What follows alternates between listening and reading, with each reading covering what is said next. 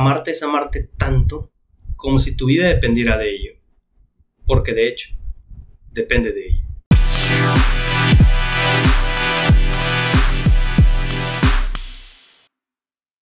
Buen día a todos, bienvenidos al tercer episodio de Talento con Valor, titulado Cómo elevar mi autoestima. Quisiera que comencemos, pero antes debo dar un comunicado o un mensaje para la gente que está escuchando el podcast. Ciertamente eh, lo que vengo haciendo en las últimas dos semanas es cargar un, un capítulo de cerca de 50 minutos a una hora yo quisiera cambiar la modalidad a tener capítulos de 10 minutos a 15 minutos. La información vendrá siendo la misma, solamente que sería entregada por partes, por partes más pequeñas. Espero les sea de su agrado y de esa manera también sea más fácil el escucharlos cada uno de ellos y al mismo tiempo yo centrarme en específicamente qué es lo que quisiera comunicar relacionado a ese tema. Sin más, comencemos.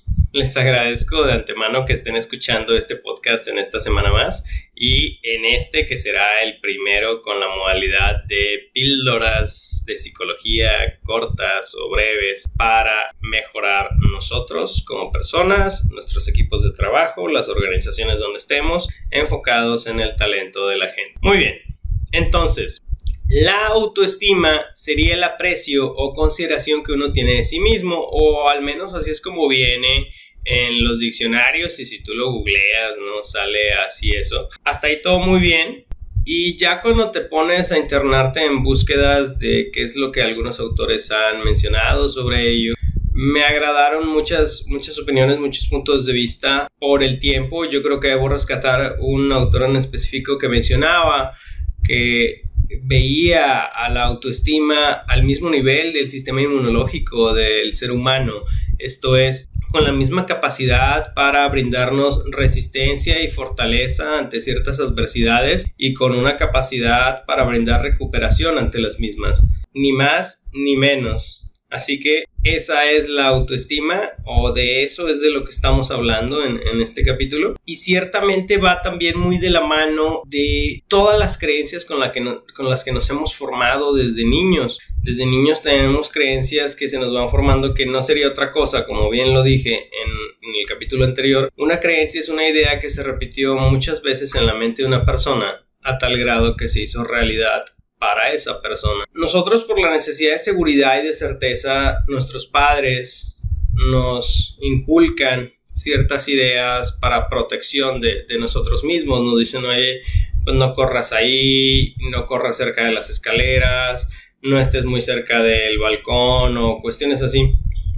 Así que poco a poco vamos nosotros protegiéndonos de un entorno y vamos creando ideas, conceptos de seguridad, de que es seguro. Nos mantenemos alejados de las áreas inseguras, por así decirlo. Al final, como puedes ver, de niños se nos instalan creencias que van permeando en la vida. Y así como nos instalan creencias de seguridad, se nos van instalando creencias sobre nuestra propia percepción y eso no sería ningún problema, de no ser porque la autoestima en nuestro sistema inmunológico, en la mente, en nuestra psique. Tu autoestima se irá formando a partir de tus experiencias personales, de las opiniones que los demás tienen sobre, sobre nosotros mismos, por así decirlo, y que nosotros nos vamos repitiendo en la vida. Variables como el trato que tiene la madre hacia el niño, cosas tan básicas como si lo mira o no lo mira, cuando habla con él, le van determinando al niño si es importante o no. Él va a ir viendo si él es importante para su mamá o no lo es y al mismo tiempo comienza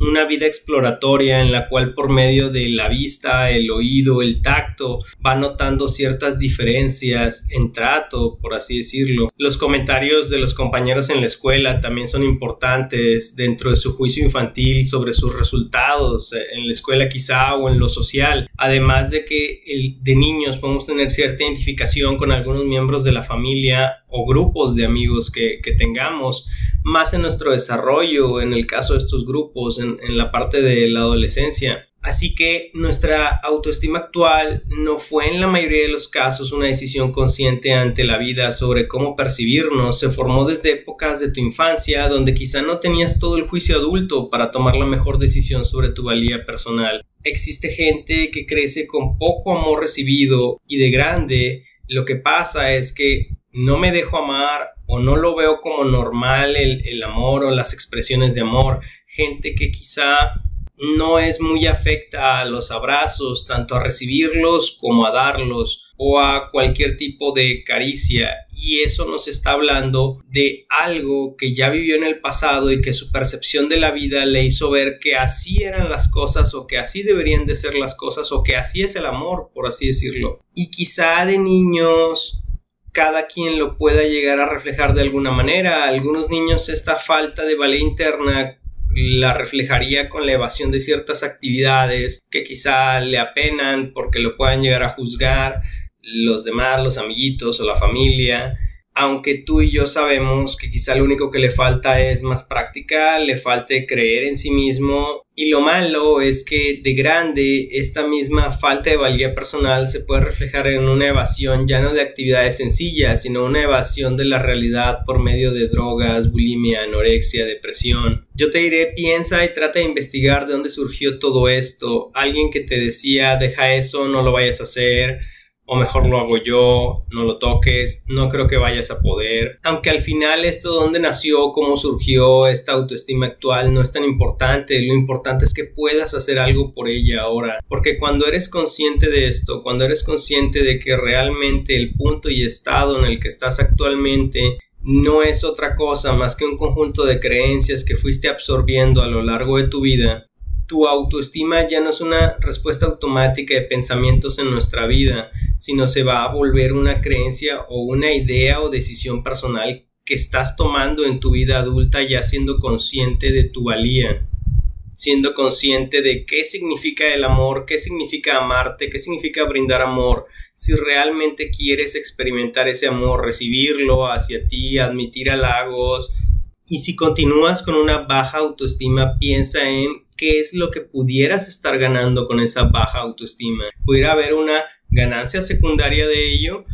Hay gente que está bajo unos ciertos patrones mentales y repitiendo acciones a lo largo de su vida porque eso les ha funcionado. Hay gente que cuando tiene un problema va y llora con otra persona porque esa persona le da dinero para resolverle el problema y se mantienen dentro de ese esquema mientras el esquema les funcione pero hay múltiples formas de afrontar los problemas, aunque esa persona solamente está viendo uno solo, que es yo demuestro mis emociones que están bajas, por así decirlo, o demuestro una baja autoestima o una depresión y la gente me ayuda. Entonces también puede haber una ganancia secundaria. Piensa en qué es lo que estás tolerando, por qué lo estás tolerando. Quizá estés ganando algo por aguantar esas situaciones.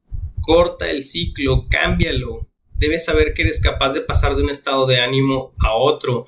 En otros podcasts ya hablaremos sobre esto de los estados de ánimo y cómo cambiar estados de ánimo, pero ciertamente sí es posible. Te hablé en el episodio pasado sobre a qué emociones somos adictos.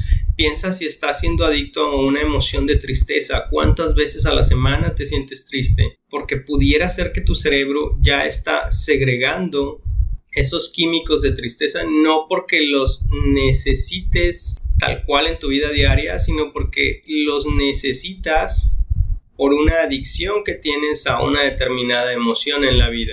Para finalizar este podcast, recomendaciones breves, así rápidas y de pote pronto, por así decirlo. Nuevamente, nuevamente opto y voto por el autoconocimiento piensa en cuánto te conoces, búscate una prueba de talentos, debes saber en qué eres bueno, eso te dará mucha valía interna, debes saber por qué eres como eres, debes de fijarte en lo importante y en lo que depende de ti.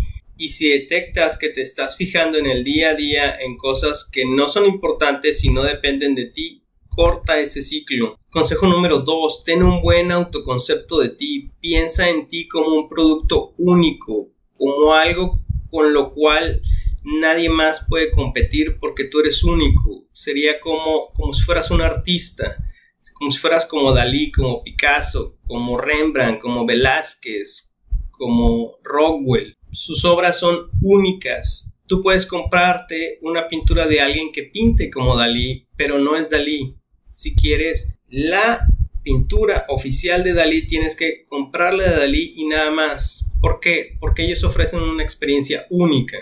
Y tú, la única forma de que ofrezcas una experiencia única es volverte la mejor versión de ti mismo. Cuando tú buscas la mejor versión de ti mismo y ofreces y das al mundo algo a cambio, algo con lo cual el mundo es mejor, tu experiencia se vuelve única, la gente la puede intentar copiar.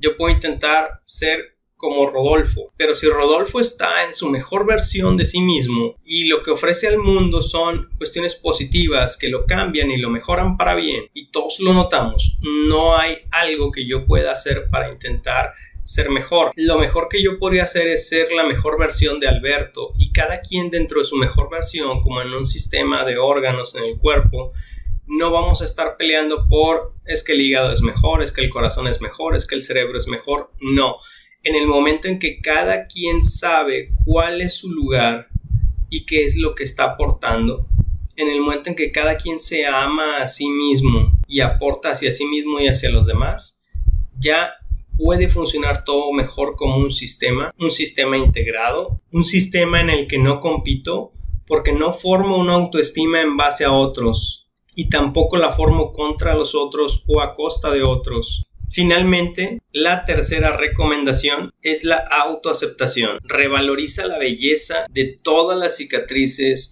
Finalmente, la tercera recomendación se basa en una filosofía japonesa en nombre Kitsuji, que significa carpintería de oro, quizá la conoces. Es una técnica de origen japonés para arreglar fracturas de la cerámica con barniz o resina y les polvorean unas mezclas hay de oro, puede ser oro, plata, platino. Y esto forma parte de la filosofía japonesa que plantea que las roturas y reparaciones forman parte de la historia de un objeto y que deben mostrarse en lugar de ocultarse. Eso incorpora más belleza, incorpora más valor a estos objetos de cerámica. Incluso en la historia hubo mucha gente que lo que hacía era que rompía ciertas piezas de cerámica que ya existían y que estaban bien, por así decirlo, para hacerlas más valiosas, porque apreciamos el valor de la reparación. Yo sé que quizá tengas cicatrices del pasado, que quizá hayan pasado situaciones extremas en el pasado que seguimos cargando, pero recuerda el valor de la reparación Perdona todo el daño que te has hecho a ti mismo recordando este tipo de situaciones difíciles o todo el daño que te has hecho a tu cuerpo por no quererlo, por no amarlo como deberías. Recuerda que puedes reparar tu corazón, puedes reparar tus emociones, puedes reparar tu mente y esa reparación es como oro. El valor no va a estar en las heridas o en los pedazos, el valor está en la reparación, así que acéptate aquí y ahora, llega a una idea personal madura de tu autoestima, porque la idea que quizá tengas de autoestima actualmente se formó con una mentalidad infantil, por así decirlo, yo adolescente, en la cual no eras totalmente consciente de qué decisión tomar en base a cuánto es lo que realmente valgo, sino fueron ideas que se fueron repitiendo, ideas que la gente te decía una y otra vez. Por eso es por lo que recomiendan hacer afirmaciones de qué es lo que amas de ti mismo, grabarlas y escucharlas, o bien escuchar de las que ya existen en YouTube y escuchar afirmaciones positivas, porque porque para la mente inconsciente no importa si te lo está diciendo otra persona, si te lo estás diciendo tú o si lo está diciendo una grabación, la mente inconsciente lo procesa y trata de asimilarlo dentro de su realidad. Así que esas son mis tres recomendaciones breves. Traté de ser conciso. Yo te diré al final no seas tan duro contigo mismo, perdónate y trátate como tratarías a un amigo que te está pidiendo un consejo para una situación de valía personal. En ocasiones nos juzgamos demasiado, nos juzgamos muy duro. Si es algo que se debe de trabajar, si es algo que se debe trabajar a fondo, para algunos será con una simple charla, para otros será por medio de leer un libro yo poder hacer un podcast como este un activador para actuar y comenzar a investigar mucho más. Finalmente, y citando uno de mis mentores, amarte es no juzgarte por algo que no has elegido. Amarte no es consentirte. Como un hijo, en ocasiones tendrás que ser firme con él. Amarte es creer en ti cuando nadie lo hace. Amarte es tratarte como un artículo de lujo. Amarte es vivir por algo que te estimula a ti, Amarte es trabajar en lo que te gusta. Amarte es usar tu tiempo en aquello que amas de verdad. Amarte es tener valores y vivir de acuerdo a ellos. Porque al final, quizás sea lo último que te quede. Amarte es cuidar a quien cuida de ti, comenzando por ti mismo. Amarte es dar cada paso en tu vida deseando lo mejor para ti. Amarte es planear tu autoestima como lo haría un estratega. Amarte es tener claro que vas a triunfar o a morir intentándolo. Amarte es enamorarte de tus acciones. Y finalmente, amarte es amarte tanto como si tu vida dependiera de ello. Porque de hecho, depende de ello.